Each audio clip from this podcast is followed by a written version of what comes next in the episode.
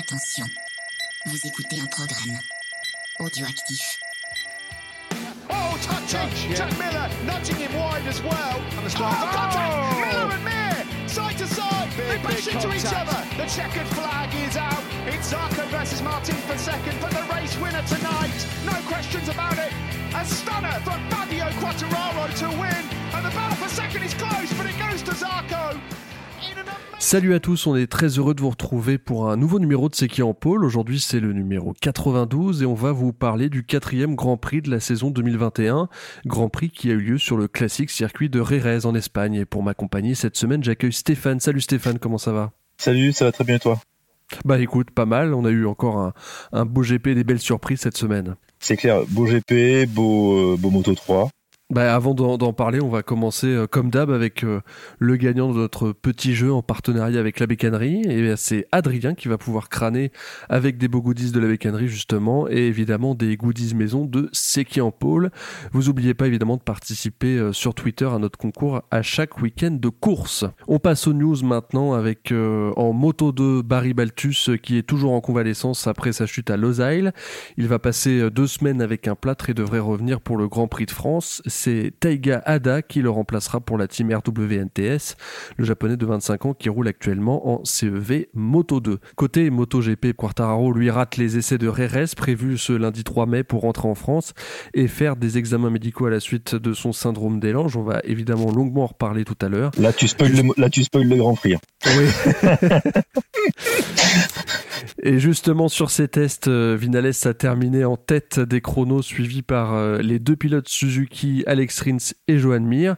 Vinales, lui, il a beaucoup roulé, puisqu'il a bouclé pas moins de 101 tours au total. Direction le championnat du monde d'endurance maintenant, avec euh, de nouvelles modifications au calendrier. Les 24 heures du Mans Moto sont finalement décalées au 12 et 13 juin. Elles auront lieu à huis clos, sans public. La course des 8 heures de, de Scharsleben, c'est pas facile à dire, Non. était prévue le 23 mai est décalée à une date ultérieure à définir. On passe maintenant à d'autres catégories. L'ancien pilote en GP Hector Barbera rejoint le team Scheiber Racing en Superbike Moto America cette année sur une BMW pardon, 1000 RR. Après Loris Bass sur Ducati, il va y avoir du niveau cette année. La 15e édition du Supermoto des Nations se tiendra de nouveau au circuit Carole en septembre prochain.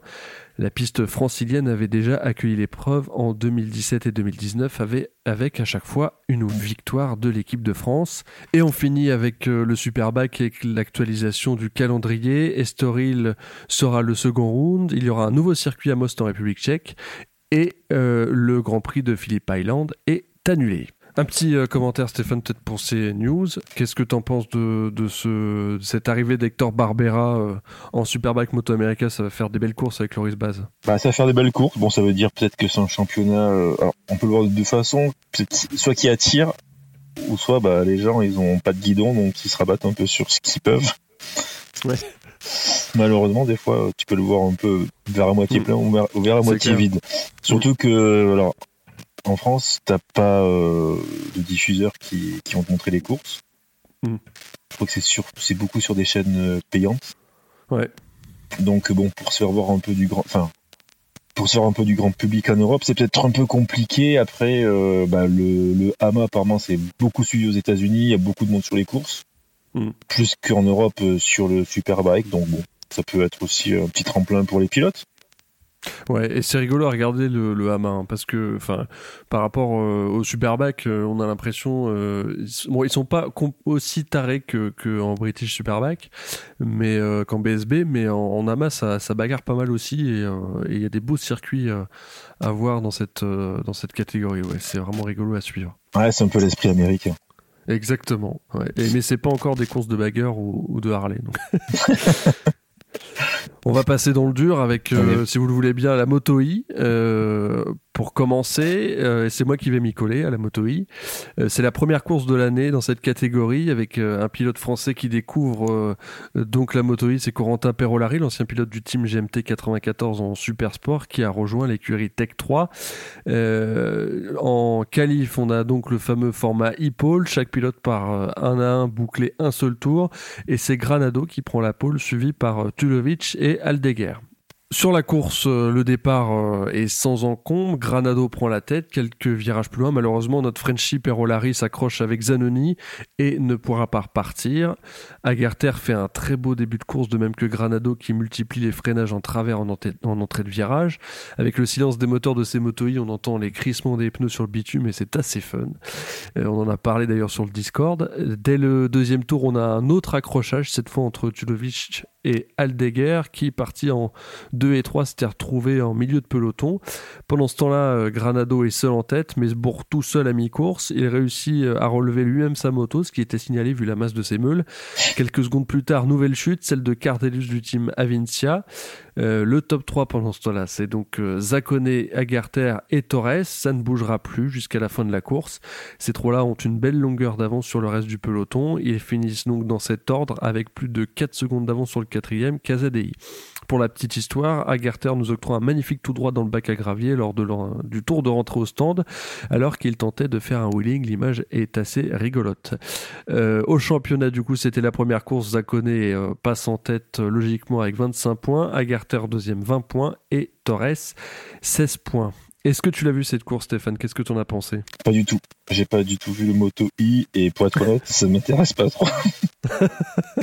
Alors, je vais juste expliquer pourquoi c'est un peu beau de décoffrage. Non, mais en fait, euh, bon, c'est super, c'est super, les mecs se bagarrent et tout, mais euh, pour moi, la, course moto comme auto, il faut qu'il y ait un peu de bruit, quoi. Donc, euh, j'ai du mal à, bah j'ai du mal à accrocher ce format en fait. Ah ben là il y a du bruit, hein. on entend les, les pneus, qui crissent et les pneus des vibreurs et les, motos qui tombent et, c'est tout juste si on n'entend pas les, les, pilotes gueuler sous leur casque. Ouais c'est pas faux, mais je j'ai du mal, c'est comme la, la Formule E, c'est pareil, j'arrive pas à accrocher encore ce, ce nouveau concept électrique Bah ça, viendra. C'est vrai que même euh, pour ceux qui sont abonnés à Canal, ils peuvent le constater. On galère beaucoup à retrouver les replays euh, euh, du Moto E sur Canal. Alors Canal est quand même le le diffuseur du Moto GP des championnats de moto vitesse en France. On trouve pas les les, replays comme il le faudrait aussi facilement. Après, voilà, c'est euh, c'est vrai que bon, cette course pour le coup, elle n'était pas super intéressante malheureusement, mais euh, mais ce qu'on disait avec Cyril et Pierre les, les derniers l'année dernière, c'est que il faut que ça prenne, faut que ça prenne ses marques. On a quand même des motos qui marchent. Hein. Globalement, les pilotes ont l'air de se marrer. Ils se bourrent souvent quand même parce que on voit que c'est c'est beaucoup plus lourd qu'une moto GP ou même qu'une qu'une moto de superbike. Donc ils ont un peu de mal, mais bon voilà, et on, on voit des pilotes euh, gagner, être contents de gagner, donc ça fait plaisir. On va, on va suivre évidemment cette euh, catégorie. Du coup, tu vas peut-être euh, nous parler avec un petit peu plus de passion de la Moto 3. Moto 3, pour le coup, qui fait un peu plus de bruit. oui. Alors, Super GP Moto 3. Alors, du coup, ça commence en qualif.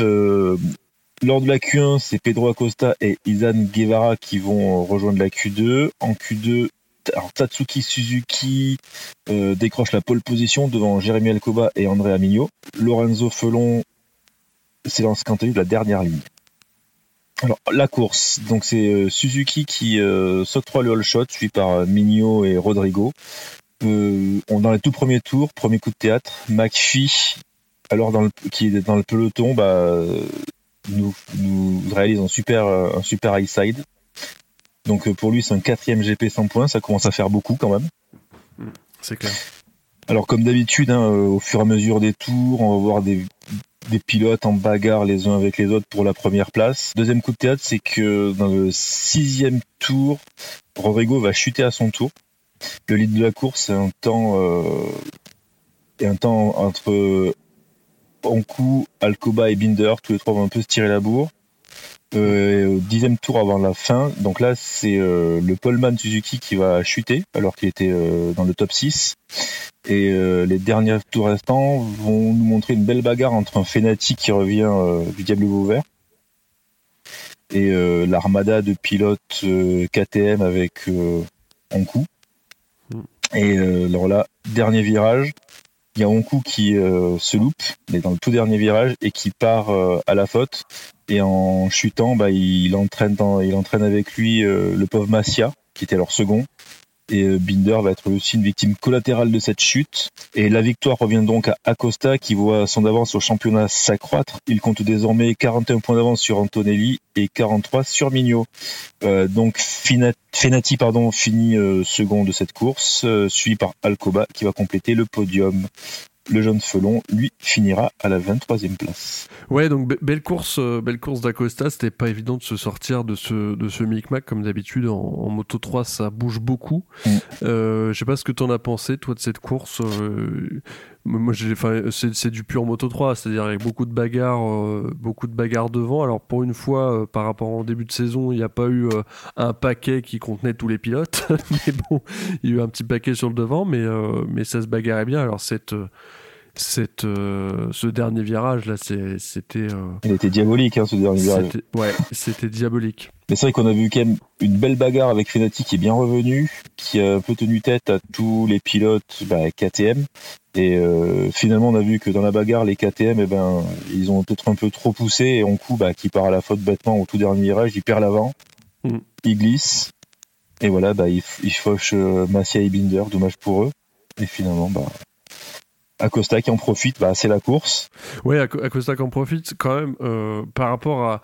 Je voulais revenir aussi sur euh, sur le, le, comportement de Mazia dans, dans, dans cette dans cette euh, dans cette fin de course et encore plus on, l'a vu euh, bien puni au, dernier virage. C'est quand même dommage pour un pilote de ce de cette qui a un petit peu d'expérience quand même, hein, c'est peu de le dire en moto 3, euh, le voir prendre l'extérieur des virages euh, sur les sur les derniers tours de course.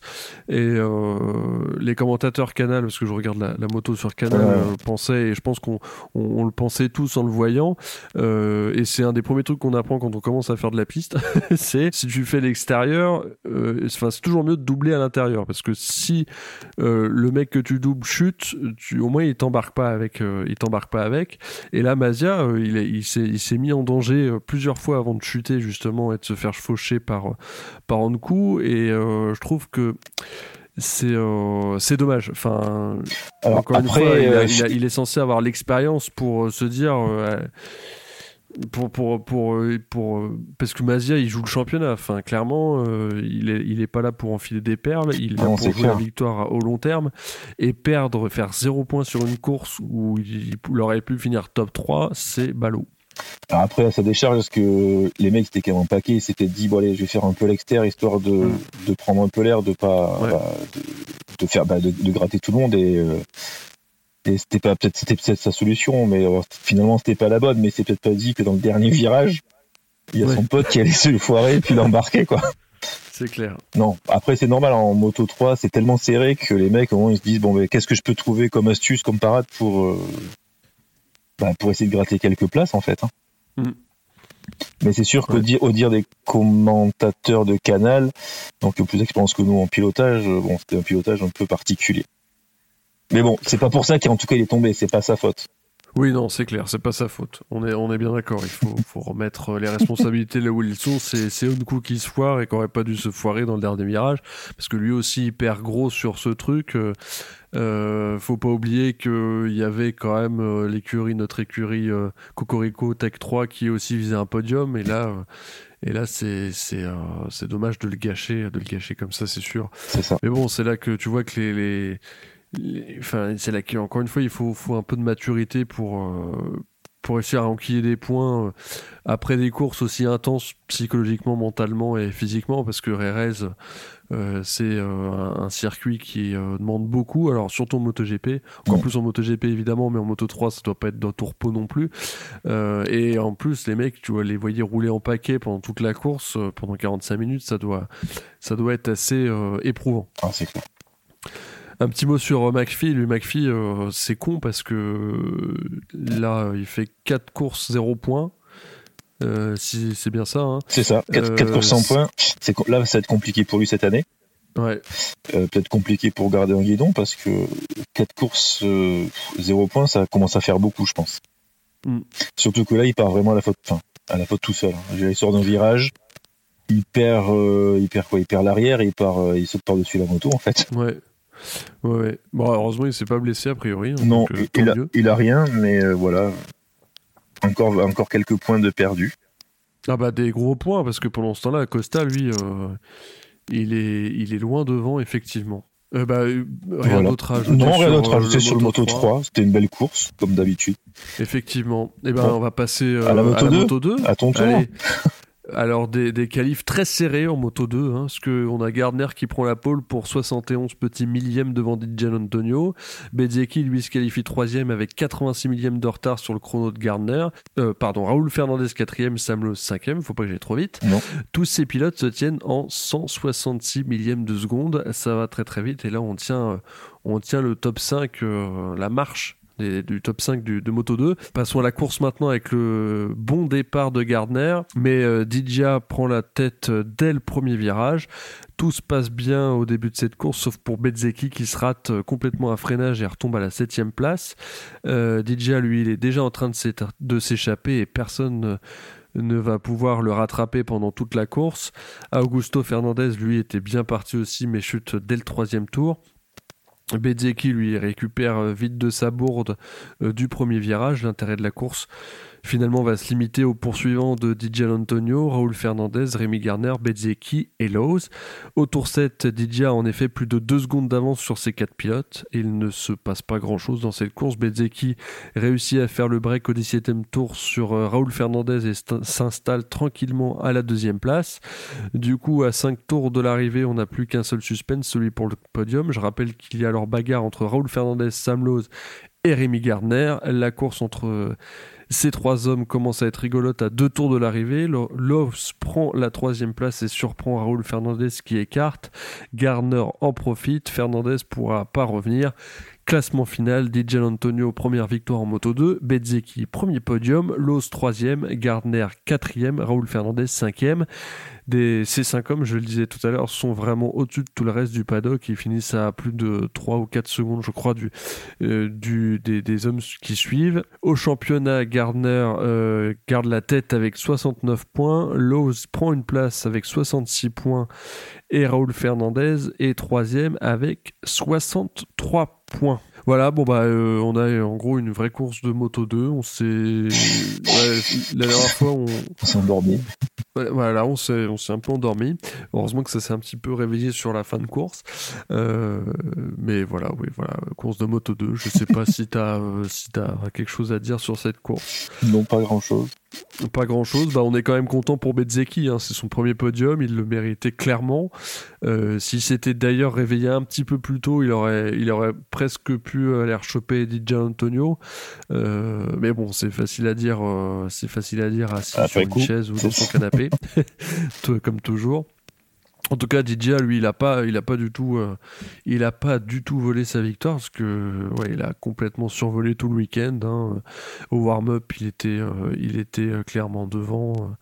et là, ouais, il fait le break dès le premier virage et puis après, il nous fait une marquise en, une marquise du temps de, la grande époque.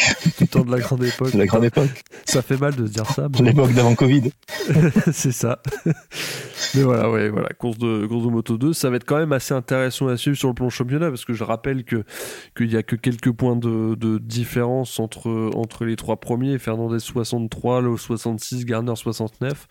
C'est pas euh, pour le coup sur le plan championnat, ça risque d'être un peu plus intéressant que la moto 3. On espère que les courses vont être elles aussi intéressantes. Je vais te euh, passer la parole pour nous parler du MotoGP du coup. Allez, on passe au grand.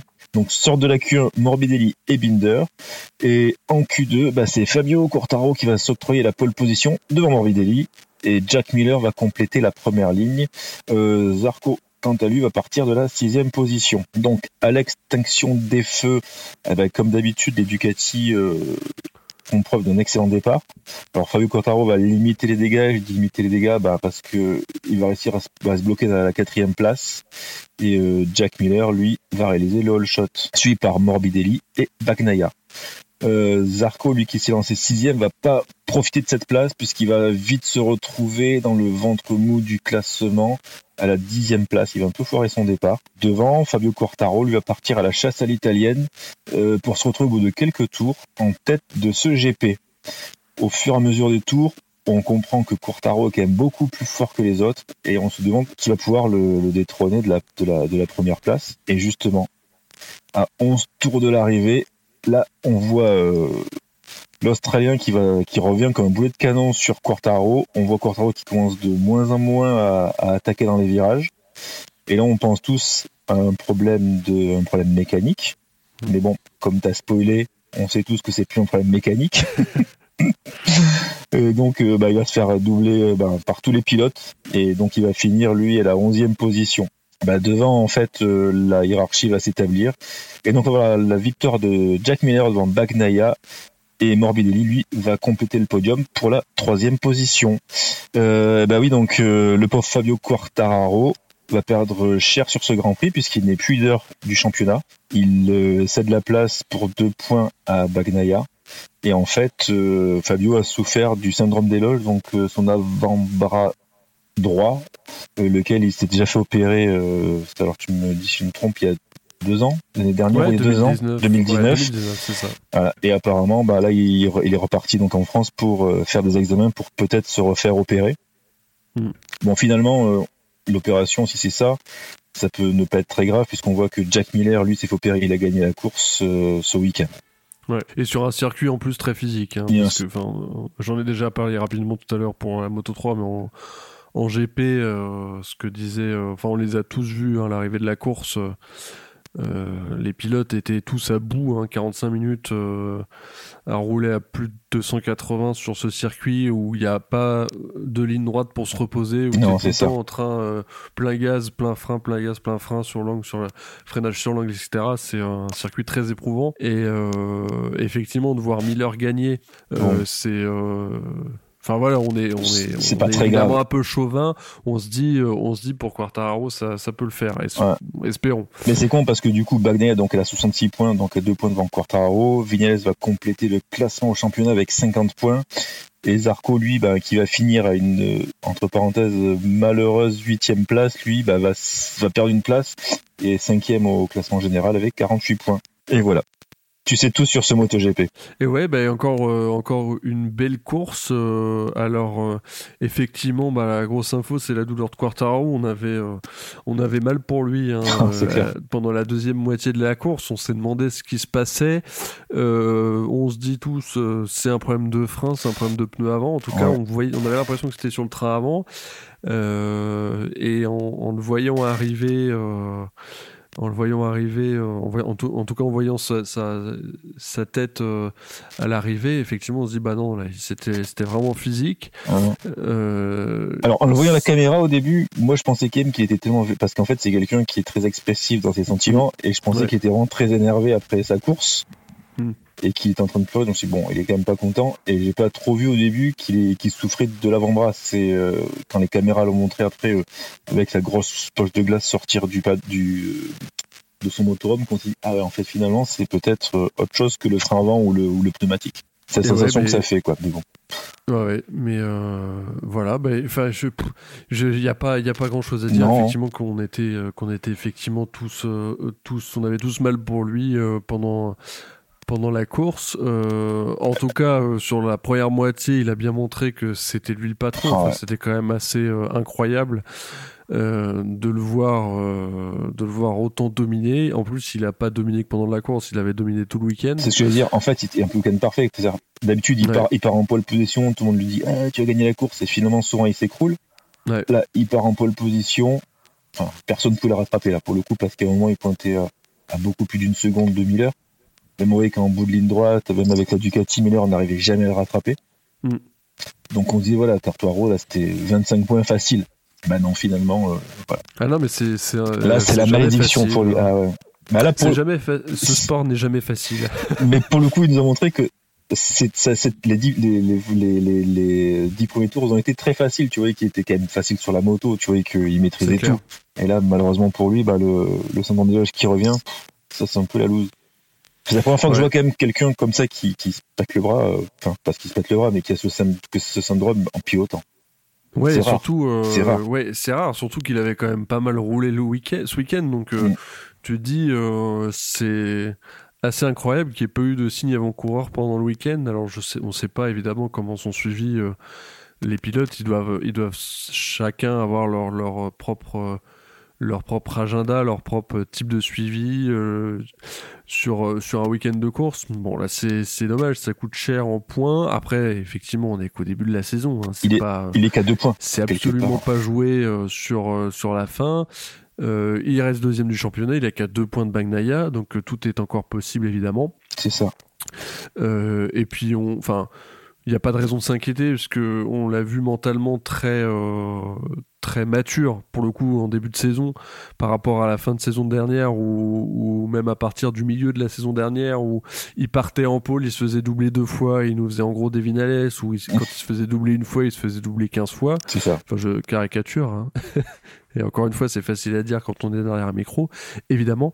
Mais en tout cas, euh, on voit qu'il a, qu'il a gagné en maturité, qu'il a gagné en patience aussi, qu'il a gagné en, agressivité aussi sur les dépassements où il attend plus, euh, il attend plus euh, trois euh, tours avant de doubler. il nous, il nous a fait, il nous a fait une masterclass sur la première partie de course. C'est con que ce problème physique arrive. en tout cas, euh, faut quand même passer un coup de chapeau à Miller parce que Miller, lui, encore une fois, on l'a déjà dit, il revient de blessure, enfin, revient euh, après son opération du syndrome des loges. Euh, il, revient de nulle, part puisqu'il était. Il revient de nulle part, effectivement, on l'avait pas vu. D'ailleurs, je pense, je dois pas être le seul. sur le Fantasy MotoGP à l'avoir retiré cette semaine de ma team et évidemment c'est la semaine où je l'enlève de la team qui fait un résultat Bref, passons. on, est, très content pour lui évidemment. On est très content pour Ducati aussi parce que c'est le premier doublé Ducati sur euh, sur Rez. C'est quand même à, signaler. Euh, je dirais pas gagné. Hein. Il dirait Bagnaia qui a, soit, qui a soit sa place de leader chez l'écurie aussi. Ouais. Parce que finalement, personne ne l'attendait. Tout le monde disait, bon, Miller, euh, ça va être un peu le chef de file. Bah non, finalement, c'est Bagnaia qui, l'année dernière, qui était qu'avant souffrance sur sa Pravac, cette année, ben, qui est là. Ouais, il est là. Alors après, euh, c'est peut-être un peu tôt, je pense, pour dire que Bagnaia est le leader de Ducati. Hein. On va, on va attendre un peu parce que euh, une, saison, une saison de MotoGP, c'est long, c'est physique. Euh, c'est sûr que sur un tour, Bagnaia est super impressionnant. même sur une course, hein, on l'a vu. après, ça va faire du bien à Miller, je pense, cette victoire mentalement, il a, il a dû, euh, il faut s'accrocher parce que forcément, ça a dû lui traverser l'esprit à un moment dans le, pendant la course et sur les cinq derniers tours. Là, tu dis bon bah ça y est, j'ai ma victoire enfin. Ça faisait euh, depuis un moment qu'il l'attendait cette victoire. Ça faisait combien de temps qu'il n'avait pas gagné? Ça faisait 4 ans? Euh, Ouais, quelque chose comme ça. Ouais, ça faisait 4 ou 5 ans qu'il n'avait pas gagné en effet. Ouais, première fois qu'il gagne sur le sec en plus, je crois. Enfin, en tout cas très très longtemps. Ah, cette dernière victoire, c'était à Seine et c'était sur le mouillé, il me semble. Euh, évidemment, les, les, pros des statistiques, etc., manqueront pas de me rectifier si je dis des conneries. On ne peut se que se féliciter pour, pour Miller. On espère que qu'il va s'en servir après pour, pour réaffirmer son statut de leader, parce que c'est vrai que factuellement, on peut se demander si Bagnaia, comme tu le disais, est pas leader de Ducati. Après, euh, sur le plan contractuel, euh, ça reste, à mon avis, Miller le, le le, le, meneur de, de Ducati. Et, euh, ouais, mais quand Bagnaia lui mène le championnat, à un moment ils vont peut-être se dire attends, si c'est lui qui peut nous faire gagner le titre, on va peut-être mettre Nobi sur Bagnaia et plus sur Miller. Ouais, après ce serait. sachant que les Italiens étant très chauvins, je pense qu'ils aimeraient quand même que ce soit un Italien qui gagne au, au ouais, Ducati quand même. Hein. Mm. Après, c'est un peu tôt. Hein. Non, c'est tôt. On mais... est qu'au quatrième GP, euh, à voir ce qui se passe euh, en France. Déjà, évidemment, et puis après, sur les prochaines courses. Mais après, il reste des courses en France, bon, c'est sûr. Les Yamaha sont quand même pas mal, mais je crois que les courses d'après en Italie avec les très longues lignes droites, ça peut avantager les Ducati. Ouais. Ah bah, quand tu vois Ducati gagner à Rerez, tu te dis euh, ils n'ont plus aucun obstacle et il n'y a plus de circuit Ducati et de circuit Yamaha comme c'était euh, beaucoup plus le cas euh, avant. Ouais, Puis bon, leur, système de départ il est quand même fabuleux. Hein. Les mecs ils partent comme des flèches, ils, ils déposent tout le monde. Ah, c'est incroyable. Et c'est là où on revient à Quartaro rapidement, mais c'est là où aussi on voit la, maturité du gars, c'est que du gamin, on peut le dire. Hein, pour nous, c'est un gamin. Ah, il a 20 ans. c'est vrai. Euh, là où il y a, l'année dernière, effectivement, il se serait frustré à se dire putain, je pars en pôle et au, bout au premier virage, je suis quatrième. Là, il s'est pas frustré du tout. Non. Il savait qu'il roulait vite. Euh, il a fait ses temps et il a claqué ses pendules euh, sur la première moitié de la course et il a doublé, mais sans aucune difficulté. Euh, on espère encore une fois qu'il va, qu'il va revenir, mais ça, on l'a déjà dit. Non, mais c'est sûr que pour le départ, il a dû dire bon, moi j'ai pas le même système que j'ai pas la même bécane. On va faire ce qu'il faut pour pas se retrouver euh, dixième euh, avec Vignales. Il a réussi à, virer euh, premier virage quatrième. Il s'est dit bah là maintenant j'ai ce qu'il faut pour doubler les mecs devant moi. Bon, il avait Morbidelli, la moto, c'est pas très dur. Et après, bah, les deux Ducats, il est allé, hein, c'est-à-dire qu'il a freiné tard et il a réussi les, les passer, puis il les a maîtrisés après. Ouais, bah non, c'est clair. Et puis, il y, y avait que lui, quoi. Enfin, il est parti, il avait deux secondes d'avance. Deux secondes d'avance, c'est énorme. C'était, euh, c'était impressionnant. Ouais, ouais, c'est, c'était magique, quoi. Euh, et puis jusqu'à jusqu'à ce qui s'écroule physiquement, ce qui est ce qui est con. Encore Mais- une fois. Mais quand même, il, mais il a quand même réussi à sauver des points. Parce que euh, Oui, ouais, ouais. l'année dernière, euh, il aura, il aura arrêté, il aurait tout cassé le stand, comme on le voyait faire, enfin, casser. Fury, quoi, en tout cas. Là, c'est vrai qu'il a réussi à maîtriser, hein, à se dire, bon, bah écoute, euh, je rentre pas, euh, j'ai ma douleur, je roule, je roule. Bah, finalement, il a réussi à, à sauver quelques points qui peut-être seront importants à la fin du championnat. C'est clair. Ça- Ah ouais, ils vont être- c'est, sans aucun doute qu'ils vont être importants ces points. Ouais. Parlons de Marquez. On peut parler de Marquez. De Marc Marquez ou d'Alex Marquez Bon, Alex Marquez, euh, bah non, voilà, il n'y a rien à dire sur lui. hein. Il est encore, il a encore chuté. Il se tenait l'épaule. Est-ce qu'il s'est cassé l'épaule ou pas On ne sait pas. Mais bon, il est, il est inexistant, quoi, le pauvre. Ah, c'est dur. Hein. Mais C'est dur dur, pour euh, hein. tout. C'est dur pour tout Honda, hein. sauf Bah, Nakagami. qui fait Nakagami, quatrième, quand bah même, oui, hein. c'est quand même pas mal. On dirait qu'il a trouvé le mode d'emploi de cette moto. Ouais, sur cette course. hein. Oui, sur cette course. Attention. sur cette course. Non, et Marquez, bah lui, euh, ça voit qu'il est quand même en difficulté physiquement. Ouais. Mais là où tu vois que dans son team, euh, les gens ils voient quand même le travail qu'il fait, c'est que je sais pas si tu as vu l'image quand il est arrivé, tout le monde l'applaudissait comme s'il avait gagné la course. Ouais. Donc ça veut dire quand même que je pense que les mecs ils savent que la moto est peut-être pas super bonne. Marquez il a jamais roulé encore à part euh, la, la- la dernière fois en fait. C'est ses Ouais. de roue. Il a fait aucun test, aucun développement, donc euh, finir dans un top 10, c'est finalement pas si mal que ça quoi. Mais surtout, encore une fois, quand on voit les autres Honda à la rue, à part Nakagami, euh, et les Honda qui sont à la rue pas que depuis ce Grand Prix-là, quoi. Ça fait quand Oh. même un petit moment que Bah ça fait un an. ça fait un an. Ouais. Euh, Espargaro, euh, lui, il n'arrive pas à trouver le mode d'emploi de la meule. Non. Après, bon, ça- encore une fois, c'est facile à dire, hein, mais mais ça doit être pas facile, pas être facile à vivre pour pour pour lui. Euh, Non parce que Marquez finit quand même devant Espargaro, hein, qui pour le coup en- le, oui. qui lui a quand même euh, pu rouler euh, tout l'hiver avec sa avec sa Honda donc euh, et il n'avait pas le bras cassé donc non c'est pour ça que Marquez il fait quand même une performance pas mal même si cette année c'est sûr qu'il sera pas champion du monde faut oublier Marquez pour le pour la lutte Ah oui, oui, je pense hein, aussi, effectivement. Ouais. Oui, oui, mais bon. Euh, déjà, le fait qu'il soit revenu, et on en a parlé euh, avec Cyril la dernière fois, euh, il nous fait un, un beau top 10. euh, il fait septième à, à Portimao. Là, il nous refait un top 10. C'est quand même pas, pas dégueu. Non. Avec surtout l'appel qui se tape en meule. Il est quand même il a quand même tombé encore deux fois ce week-end Ouais, il est retombé deux fois ce week-end. Alors, on peut peut-être mettre ça sur le co- plan psychologique. C'est CRRS qui s'est fait sa grosse blessure. Mm. Euh, sa, sa première chute, euh, qui était très impressionnante, on s'est dit, bon, ça va peut-être le déclencher euh, mentalement parce que le fait de chuter sans se blesser, ça, ça permet de se dire que bah, on peut chuter sans se blesser, ce qui n'était pas évident pour lui. Au final, après, il se remet une pelle. Il se reblesse pas, mais il se remet une pelle dans le même virage, je crois d'ailleurs. Euh, c'est un truc que je voulais que je voulais aborder d'ailleurs euh, cette histoire de circuit parce que c'est, je crois que c'est la la la la première fois où on voit autant de chutes à RS depuis depuis longtemps. hein. Ah, et dans toutes les catégories et dans toutes les catégories et à chaque fois au virage 7 euh, je crois 6 et 7 surtout dans ces deux 6 et virages là 7 ouais, Ouais. Les, les, les deux et euh, et on les voyait très bien sur les super ralentis euh, il suffisait qu'ils qu'ils bougent de la trajectoire d'un mètre euh, même de 50 cm et tu voyais la fourche avant mais euh, bouger mais un truc de fou il y a des bosses partout. Là, tu te dis, il y a peut-être quelque chose à faire sur le circuit parce que, bon, euh, quand c'est des virages très, à, à très faible allure, tu vois, qui prennent à 80, parce que oui, c'est fait pour eux, euh, mais des, des, des, des, des épingles à 80, tu dis c'est pas grave, mais là, quand c'est des longs gauches comme euh, qui se prennent euh, qui se prennent en troisième à 150 180 euh, comme c'est le cas à Rérez, euh, là les chutes c'est font peuvent pas faire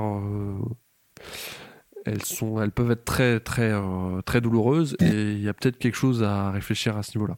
Après bon, est-ce qu'ils vont, est-ce qu'ils changeraient le tracé pour ça? Pas sûr, mais non, ils changeront pas le tracé, peut-être pas, mais en tout cas, il y aura peut-être, euh, ils pourront peut-être mettre de Russie. En tout cas, regarder pourquoi ils ont tant chuté, parce qu'encore une fois, ça concerne pas que le MotoGP, ça concerne non. toutes les catégories. En Moto 3, on a eu la chute. Alors j'ai plus le nom euh, du pilote, mais qui fait une marquise, hein, c'est-à-dire dans le droite gauche, il s'envole au même endroit, la même chute. Ouais. Je sais pas si tu as vu, euh, il perd l'avant, il perd l'arrière, il est tassé, il tasse par-dessus le guidon. Ouais. On aurait dit Marquez, bon avec euh, Bah, ouais, à 100 km/h de moins, mais c'était la même chute. c'est ça. Et c'est les chutes qui font mal. Et font mal. euh, et même perdre l'avant à 180, euh, à ces vitesses-là, t'es proche de la moto. On a vu Alex Marquez aussi faire la même chute que, Ma- que Marc. Ouais. Euh, et on en a vu quelques-unes, ça, ça fait euh, un peu peur. Bon, on espère que, on espère que c'était que un hasard et que c'est pas lié complètement au, au circuit. Mais c'est quand même assez troublant de voir autant de chutes en un seul week-end. C'est ça. Euh, T'as pensé quoi, toi, du champion du monde, Johan Mir? Bah alors moi je pense que Mir il joue il joue la longueur. Il nous fait encore un une cinquième place qui est quand même pas ça. dégueu. Il est pas à la rue du tout euh, pour le championnat du monde. Euh, euh, on a vu ces dernières années que, que Suzuki bah ils étaient ils montaient en puissance hein, chaque saison. On- Enfin la saison dernière elle est, elle est très révélatrice pour ça. Enfin là tu dis qu'en début de saison on peut pas vraiment juger la Suzuki parce que tu as vu la progression sur euh, 2020 qui était quand même incroyable. On n'aurait pas parié sur eux au bout de trois courses en 2020, hein, clairement. c'est c'est ça. Et ils finissent champions du monde. Euh, euh, en tout cas, Mir finit champion du monde. Parce que il Rins, finit encore, ouais, il finit Ouais. encore dans le sable. Hein. Alors lui, il faudrait Ouais. il faut qu'il se fasse, faut qu'il fasse attention parce un moment où je pense que ça fera plus rigoler Suzuki. C'est clair. Parce qu'il est, il est toujours bien placé, et puis finalement, il est, il est hyper inconstant. Quoi. À chaque fois, dis, bon, quand est-ce qu'il va tomber? Ouais, c'est pour ça que. C'est peut-être pour ça que je l'ai pas noté, la chute de Rins, parce que au final, elle a pas dû m'étonner, effectivement. Mais Mais ce qui est dommage. C'est- En fait, ça fait partie de la course. C'est pas, c'est pas méchant. mais Il tombe, Non, mais ça fait partie de la course. Re- Rins, il tombe tout le temps presque. C'était comme Crutchlow. Ouais. Tu sais qui était dans les trois premiers, bah, tu dis non. Le quatrième, il va finir troisième parce que forcément, le mec devant, va tomber, de toute façon. Hmm. Mais dommage parce qu'ils ont quand même, euh, ils ont quand même encore une belle bécane et dommage pour, euh, pour Rins. Ouais. Et Mir, oui, à voir, euh, lui, si il va faire un peu le marathonien comme l'année dernière et puis réussir à passer Clairement. tout le monde dans les derniers GP. Ouais, ouais, et puis euh, il a encore, euh, encore du, du répondant parce que même tu vois sur les dépassements qu'il fait, les quelques dépassements qu'il fait en course, euh, il fait du mire quoi. C'est-à-dire qu'il débranche, il y va et, c'est impressionnant. Enfin, c'est génial de le voir piloter ce, gars. On pourrait aussi dire peut-être un mot, pas de Rossi parce que ce serait méchant. Rossi, si on pourra dire un mot sur, son 2022 qui peut-être commence à se dessiner avec les annonces faites cette semaine et son, et son team VR46 pour 2022. Ouais. Absolument, bah vas-y, euh, dis- disons. Ah bah alors c'est parti. Et bah du coup, euh, Valentino Rossi a annoncé un partenariat avec un pétrolier euh, d'Arabie Saoudite, alors, Aramco, si je pas, si je prononce bien le nom. Et donc du coup, il a signé donc un, ben, un partenariat avec ce, ce pétrolier pour cinq saisons. Mhm. Et donc il va, il va monter dès 2022. Donc son team euh, VR46 en MotoGP. Euh, ils sont en train de chercher une moto, donc on peut se dire bon, soit il est fidèle à Yamaha, soit il veut construire un projet 100% italien et il va chez Ducat, soit peut-être être team satellite Suzuki. Je pense que c'est peut-être les trois pistes les plus les plus sérieuses et voir du coup l'année prochaine est-ce qu'il va conduire sa moto ou est-ce qu'il va être team manager? Ouais. Moi je pense que vu ses résultats, il faudrait qu'il qu'il qu'il fasse plutôt team manager plutôt que bah, continuer à, à, à vouloir piloter à tout prix et puis perdre de sa superbe et finalement euh, plus que un vieux champion du monde, euh, voilà quoi. Qui, Ouais, surtout que ça pousse derrière. hein. Enfin, Ah oui. euh, sans, bah, en fait finalement il va, il va, il va tout, tout l'aura qu'il avait, ce truc de demi-dieu de la moto, finalement il est en train de le perdre. Ouais, Je sais parce pas ce que a t'en penses, mais il a pas su euh, s'arrêter avant, ouais. d'accord, il a pas su s'arrêter. euh, et c'est vraiment ce qui pouvait lui arriver de pire. hein. Enfin, euh, toute chose étant égale par ailleurs, évidemment, parce que bon. euh, il finit qu'à 22 secondes du premier, il finit devant Rins pour, Ouais, mais pour rigoler. dans les routes, et on finit avec Savadori, donc bon. Ouais. Mais ouais, ouais, c'est. Bon, il, il- enfin, on va pas lui donner de leçons de management équipe, etc. Il doit forcément y réfléchir. Euh, il doit peut-être même y réfléchir depuis un an. Peut-être qu'il a l'esprit ailleurs, hein, tout codement. Hein. Peut-être que, peut-être que mentalement, il est déjà, il est déjà dans sa propre team VR46 et que du coup, il pilote parce qu'il a un contrat avec la Petronas et qu'il faut piloter la moto. On sait pas. On sait pas, peut-être. Euh, voilà, c'est des questions. Si vous avez les, les réponses, chers auditeurs. Valentino, si tu nous entends et si tu as la réponse à cette question, tu peux ah nous bah, répondre. Valentino, si, tu, veux, tu, nous écoutes, répondre, euh, tu peux nous répondre sur Twitter ou on pourra te faire une émission spéciale. Hein. L'épisode 46 est déjà passé, mais il n'y a pas de problème. Euh, un petit mot de Binder aussi, je voulais, parce que euh, on avait, euh, avec des copains sur le forum Motostation, je, je je les signale au passage, je leur fais pas de la pub parce qu'ils en ont pas besoin, mais voilà, je, les, je leur fais une petite, euh, une petite dédicace. Euh, on, avait euh, un peu parlé sur Binder au début du week-end parce qu'ils nous avaient quand même gratifié de beaux chronos, surtout le vendredi. et là, c'est un peu écroulé sur la fin du week-end et et en course au sens propre du terme. Euh, c'est dommage et c'est à mon, enfin, c'est à mon avis l'image de tout le team KTM. En fait, euh, ils n'arrivent pas à faire tourner leur moto encore. C'est pareil, là, il va falloir. Euh, encore une fois, c'est facile à dire, mais côté, côté KTM, là, il va falloir mettre les bouchées doubles parce que quand tu vois le résultat, encore une fois, d'Aprilia, Alex Espargaro fait sixième. Ça, c'est la super surprise cette année, hein, l'Aprilia. Ouais, c'est magnifique hein, ce qu'ils font. Euh, là, KTM, what quoi? Ben, En plus, on avait un peu l'espoir qu'ils se retrouvent un peu à Rérez en se disant bon, Portimao, d'accord, ils sont foirés, bon, passons. Euh, là, ça commence à être un petit peu inquiétant. Bon, bah, on est finalement... quatrième GP, c'est sûr. Mais... Bah, mais bon, ce qu'il y a, c'est que pour eux, ben, l'année dernière, ils étaient pas, enfin, ils n'avaient pas gagné trois courses, donc ils pouvaient euh, faire des tests à tout va. Ouais.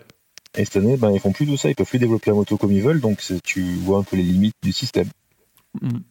Je sais pas, ce que, sais pas ce que t'en penses, mais ça. Mais c'était, mais c'était pareil pour Suzuki, hein, l'année où l'année où ils avaient plus de plus de plus de, de, de tests supplémentaires et de roulage supplémentaires. Ils s'étaient un petit peu écroulés la saison d'après, il me semble. Et puis ils sont revenus en force euh, tranquillement, euh, à force de travail. T'as plus le même programme de développement, tu fais plus le même travail sur la moto. Le... Voilà, dans l'usine, tu fais pas la même chose. Et la perte de Suzuki, c'est qu'ils avaient que deux motos en, championnat. Hein. C'est qu'ils n'avaient pas de team satellite. Ils en ont toujours pas. Ils en ont toujours pas. Et ça montre un petit peu l'exploit de cette team. Euh, et encore une fois, Aprilia aussi. Euh, là, fait, fait une belle sixième place avec Alex, Espargaro. Euh, qui, est, qui est devant son frère. Voilà, c'est. C'est vrai, les motos en général. Ouais. Bon, bah voilà, je pense qu'on a fait le tour du MotoGP. Bah, je pense qu'on a fait le tour du MotoGP après, bon, il n'y a pas grand chose d'autre à dire en fait. Non. Euh, on avait quand même quelques, quelques autres trucs à vous dire euh, sur les autres championnats. Avec le CEV Moto 3 qui a débuté le 25 avril à Estoril. Euh, c'est Daniel Olgado qui a remporté la course devant David Gomez. Le Colombien David Alonso termine troisième et le Français Clément Rouget malheureusement abandonne, abandonne en course. Prochaine course les 8 et 9 mai. En Rookies Cup, ça a aussi roulé les premiers et 2 mai à Rérez. Sur la course 1, Alonso euh, s'impose devant Morera et Urarte. Et en course 2, c'est à nouveau Alonso qui gagne devant Olgado et Milan. Euh, Olgado est donc en tête au général. Les Français Gabin, Planck et Bartholomé Perrin n'ont pas encore ouvert leur compteur. Et on passe euh, au championnat de France euh, Superbike. Le second round s'est déroulé euh, les 23 et 25 avril à Nogaro et avec un nouveau doublé pour Valentin de, Valentin sur Kawasaki. Morgan Berchet fait deuxième et Mathieu Ginès est troisième. Et pour le deuxième podium, c'est Ginès et Kenny Forêt. Au provisoire, de trône en tête donc avec 103 points devant Ginès, 76 points et Morin 51 points. En challenger, Renaudin est en tête avec 93 points devant Antiga 84 points et Ajog c'est ça Agog. 65 points. Prochaine course les 28 et 30 mai à Les Noms. Pour le FSBK, du coup, de bise, la particularité cette année, c'est qu'il court et en 1000 et en 600. Mm. Et alors, du coup, en 600, le premier meeting, donc il fait bah, les deux podiums en 1000 et il finit deux, enfin, il fait premier en 1000 sur les deux courses et premier en 600 sur les deux courses. Et là, Nogaro, sur les quatre courses. Il finit donc les deux premières courses de Milan en, en première place. Et sur les 600, je crois qu'il fait première course second et deuxième course premier. Donc, euh, faut, faut saluer ce travail quand même qui est, euh, qui est pas commun et qui est, euh, voilà, qui, C'est est, clair. qui est super, qui est historique. Le Ah mec, oui. il s'aligne sur le 600 et le 1000 et à chaque fois, bah, il gagne en 600 et en 1000. Ah, c'est beau. hein. C'est beau. et il faut savoir que Valentin de Bise, alors, il était parti courir lui en AMA, en super stock. Voilà, donc finalement, bah, le, niveau américain, euh, bah, c'était pas mauvais, puisque ça l'a, permis un peu de franchir, euh, je pense, euh, un cap et de, confirmer un peu son talent pour venir en France et, et un peu tout casser, quoi. Parce que l'année dernière, il, aurait, il a fini deux ou troisième au championnat au général parce qu'il il chute ou il casse lors de la dernière course, mais sinon il a été en tête quasiment toute l'année. Donc voilà, point Frenchy. Donc, ouais, c'est assez intéressant effectivement ce retour de de Hama. Euh, donc ouais, ouais, non, mais de toute façon les championnats euh, nationaux, euh, on, on voit qu'il y a un peu de niveau quand même. hein. C'est- Les mecs sont pas là pour enfiler des perles. hein. Ça fait deux fois que j'utilise cette expression en une seule émission. C'est pas bien.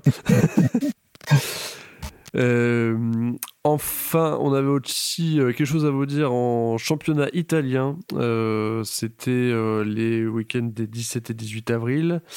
Euh, Lucas Mayas a roulé là-bas en wildcard pour s'entraîner au World Superbike avec sa ZX Desire. Il termine devant lors des deux courses. Euh, mais il est hors classement parce qu'il roulait évidemment en wildcard. c'est ballot. mais bon, là aussi, ça a signalé le, tu vois, le niveau euh, impressionnant, euh, la, la grosse différence de niveau entre, entre World Superbike et même les championnats nationaux. C'est assez Ah, euh, Ah, ça c'est énorme.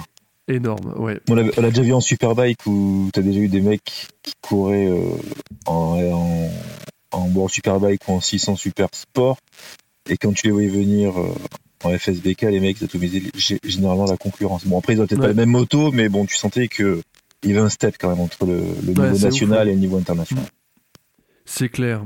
Euh, du coup, bah, vu que vu que Mayas n'a pas euh, n'a pas empoché ses victoires du fait de sa wildcard, c'est les victoires sont remportées par euh, Michele Piro sur Ducati, ça va faire plaisir à Pierre. Euh, prochaine course à Misano les 15 et 16 mai en moto America, ça euh, aussi démarré euh, ce week-end du 1 et 2 mai euh, à Atlanta et en course 1, euh, bah, c'est une chute de base Ouais. Alors qu'il remontait pour, bah, pour se bagarrer avec le premier et finalement, peut-être un peu trop poussé et, et il est tombé. Dommage. Ouais. Ouais, ouais. Et en course euh, 2, et ben, Baz finit 20ème. Problème technique d'après son compte Facebook. Mm. J'ai pas du tout d'infos sur, euh, sur euh, la Moto America. C'est ce qu'on disait tout à l'heure, c'est que c'est compliqué à trouver des infos. c'est dommage sur- parce que voilà, pour médiatiser, pour tu vois que les pilotes ils, ils sont un peu sur le devant de la scène, faut un peu qu'on en parle à la télé. Donc euh, si- Ouais. si t'as pas d'émission où tu vois ils, ils parlent des pilotes finalement quand t'es loin, loin des yeux, loin du cœur. Mais c'est ouf parce que tu. C'est dommage. tu- je, je digresse un peu, mais on, on l'a bien vu avec, la, avec le doublé français euh, la dernière fois de, de Quarta et Zarco. euh, il faut ça pour qu'on en parle dans la presse généraliste et c'est assez incroyable. Quoi. Mm. Il faut vraiment un truc historique pour qu'on commence à parler de, de, cette, euh, de, cette, euh, de ce championnat et même de cette discipline. Après, c'est sûr que en ce moment, avec des discours, les discours écologistes qu'il faut hein, absolument, euh, c'est clair qu'il y a un réchauffement climatique, mais c'est vrai que toute cette ambiance-là fait que on va moins parler euh, des championnats de, de sport mécanique, que ce soit la moto, que ce soit la Formule 1 aussi, euh, que ce soit... euh, bon, la Formule 1, on en parle toujours parce qu'il y a un côté euh, historique énorme, mais du coup, ça laisse pas beaucoup de place aux autres. Euh, J'ai l'impression que le Dakar, pareil, c'est des choses qui... sont- on en parle beaucoup moins. Enfin, voilà, on n'en parle plus comme avant. Je suis d'accord avec toi. Voilà, mais bon, c'est comme ça, c'est l'évolution, il faut bien que les En même temps, les gens ils, prennent tout ça, mais euh, même les motos I ou les Formule I, euh, personne n'en parle non plus. Hein. Personne dit qu'il y a des vrai. courses de, de, de voitures électriques ou de motos électriques. Ouais, c'est vrai, mais bon, voilà, nous, ça nous empêche pas d'aimer ce qu'on... Non, c'est sûr. Mais, bon, mais, do- parler. mais dommage pour les des petits Français, des bons, tu vois, que même Canal Plus fasse pas un petit décrochage de temps en temps pour dire, euh, lors du Ouais. MotoGP, bah, tac, Loris Baz, il a fait tant, il a fait tant. Eh ben, nous, on le fait. et Mais nous, il on faut le fait, que Il y ait plus de personnes qui écoutent C'est qui en pôle. C'est ça. Voilà, On Bah, parle, de, on parle de tout et tout le monde. c'est ça, exactement. Beaucoup des Frenchies. Beaucoup des Frenchies. Faut être un peu chaud, là. Ouais.